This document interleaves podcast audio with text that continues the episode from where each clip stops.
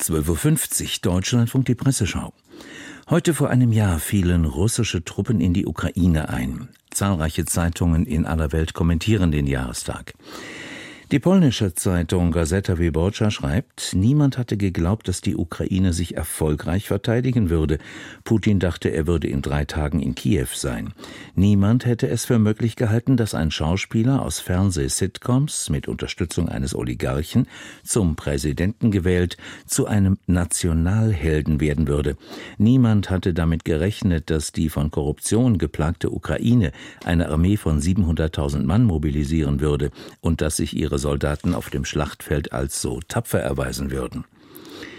Niemand hatte geglaubt, dass in dem gespaltenen, zerrissenen Land ein Gründungsmythos einer neuen Ukraine geboren werden würde. Wladimir Putin hat einiges erreicht, aber dieser Krieg hat einen schrecklichen Preis, der von Zivilisten gezahlt werden muss. Die Jugend und die Zukunft der Ukraine sterben an der Front, notiert die Gazeta Wyborcza aus Warschau. Die kolumbianische Zeitung El Tiempo warnt, je länger dieser brutale Krieg dauert, desto mehr wächst die Gefahr, dass ein Gewohnheitseffekt eintritt und die Umstände vergessen werden, die zu seinem Ausbruch geführt haben. Es muss stets daran erinnert werden, dass Moskau diesen Krieg begonnen hat und dass es keine Rechtfertigung für die russische Aggression gibt. Der Westen steht auf der richtigen Seite der Geschichte. Aber er muss sich auch stets bewusst sein, dass eine weitere Eskalation fatale Folgen für die gesamte Menschheit Möglichkeit haben könnte, die es um jeden Preis zu verhindern gilt, betont El Tiempo aus Bogotá. Die schwedische Zeitung Aftonbladet erinnert an die Gräueltaten in Butscha. Manche Leichen waren einfach auf der Straße liegen geblieben, andere lagen in ihren Häusern oder in improvisierten Massengräbern. Die genaue Zahl der Opfer ließ sich nicht ermitteln, aber eines wissen wir mit Sicherheit. So sieht die russische Kriegsführung aus. Die Bilder erinnern an Grosny in Tschetschenien oder Aleppo in Syrien, ebenso die Berichte von russischen Massenmorden, Folter und Vergewaltigungen. Warum darf Putin immer noch weitermachen? Die Antwort ist leider, dass der Widerstand bislang zu schwach und unentschlossen war und der Westen zu passiv und zu naiv war. Wäre Putin schon bei seiner Invasion 2008 in Georgien oder 2014 in der Ukraine auf ausreichenden Widerstand gestoßen, wäre uns ein Butcher vermutlich erspart geblieben, mutmaßt Aftonbladet aus Stockholm.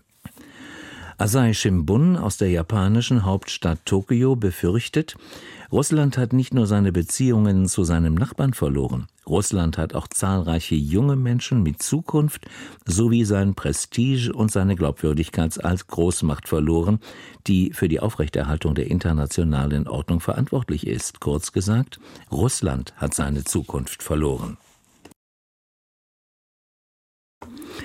Die Times of India aus Mumbai dringt auf schnelle Friedensgespräche. Ein realistischer Anfang wäre die Wiederherstellung eines Großteils des Status quo ante. Putin müsste seine Truppen östlich der sogenannten Kontaktlinie zurückziehen, während Kiew seinen Drang zu militärischen Operationen auf der Krim zügeln müsste. Aber wer wird diese Katze aus dem Sack lassen? Amerika ist nicht daran interessiert. China versucht, sich einen Vorteil zu verschaffen. Warum nicht Indien? Die Zeitung China Daily aus Peking kommentiert. Die extreme politische Korrektheit der NATO-Staaten und ihrer Verbündeten haben ihre Regierungschefs daran gehindert, den Konflikt mit diplomatischen Mitteln zu lösen. Aber entgegen der Behauptung einiger kann es keine Lösung auf dem Schlachtfeld geben. Die Bedingungen, die die verschiedenen Seiten zur Lösung der Ukraine-Krise schaffen wollen, unterscheiden sich stark voneinander. Aber genau deshalb sollten sie Gespräche führen, denn so können sie einander besser verstehen und die Differenzen kleiner werden lassen. Soweit China Daily. Die Zeitung Taipei Times aus Taiwan erläutert, als der Krieg ausbrach, waren Politiker und Militärexperten in aller Welt besorgt, dass China seine seit langem bestehende Drohung wahrmachen könnte, Taiwan zu annektieren. Aber Taiwan ist nicht die Ukraine. Da der Krieg nun in ein zweites Jahr geht, ist es wichtig, dass Taiwan die Ukraine als eine unschätzbare Lektion betrachtet.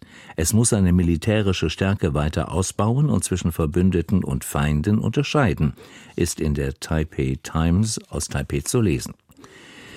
Im Malta Independent heißt es, Malta hat derzeit den Vorsitz im UNO-Sicherheitsrat inne. Das ist eine Rolle, die das Land nicht auf die leichte Schulter nimmt.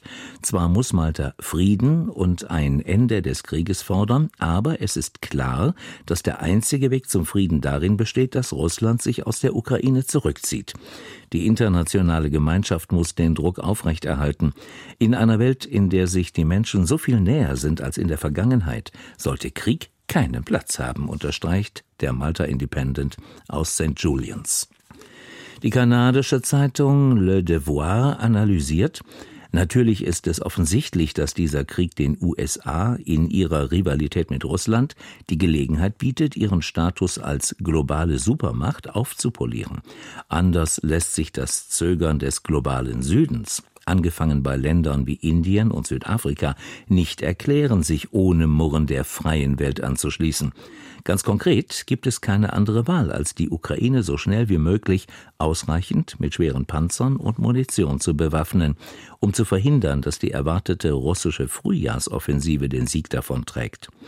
Danach wäre ein Kriegsende vielleicht möglich. Dies würde voraussetzen, dass Moskau eher ohne als mit Putin resigniert und Kiew ganz realistisch unter amerikanischem Druck auf Gebiete verzichtet, meint Le Devoir aus Montreal. Warum verurteilen manche afrikanischen Staaten immer noch nicht Russland? fragt der Botswana Guardian. Die meisten afrikanischen Länder, die sich bei den UNO-Anträgen zur Verurteilung der russischen Aggression enthielten, haben argumentiert, es sei simpel und infantil zu glauben, dass eine internationale Verurteilung oder Aufrufe zum Rückzug Russlands Putin umstimmen würden. Das trifft nicht den Kern der Sache. Der russische Staatschef hat sich bisher kaum verhandlungsbereit gezeigt. Es ist nach wie vor so, dass die afrikanischen Länder, die am ehesten auf eine Verurteilung Moskaus verzichten werden, diejenigen sind, die im Verhältnis zu den gesamten Rüstungsimporten die größten Mengen an Waffen aus Russland einführen. Das scheint die führenden Politiker unfähig zu machen, strategische außenpolitische Fehler zu erkennen, kritisiert der Botswana Guardian aus Gaborone. Ein Jahr nach Beginn der russischen Invasion in der Ukraine hat die arabische Welt, wie der gesamte globale Süden, die strategische Bedeutung dieses Konfliktes noch immer nicht erkannt, urteilt die libanesische Zeitung L'Orient Le Jour.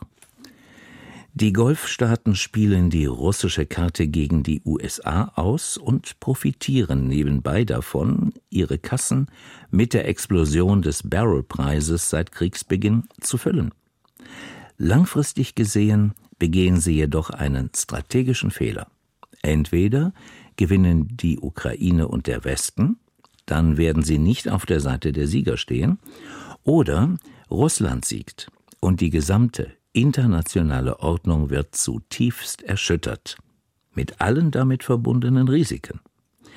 Es gibt tausende Gründe, die strukturell westlich dominierte internationale Ordnung in Frage stellen zu wollen. Aber eine Welt, die von Putins Russland und Xi Jinpings China beherrscht wird, ist noch besorgniserregender, mahnt Lorient Le Jour aus Beirut und damit endet diese internationale Presseschau. Die Redaktion hatte Helena Bars, Sprecher war Franz Lake.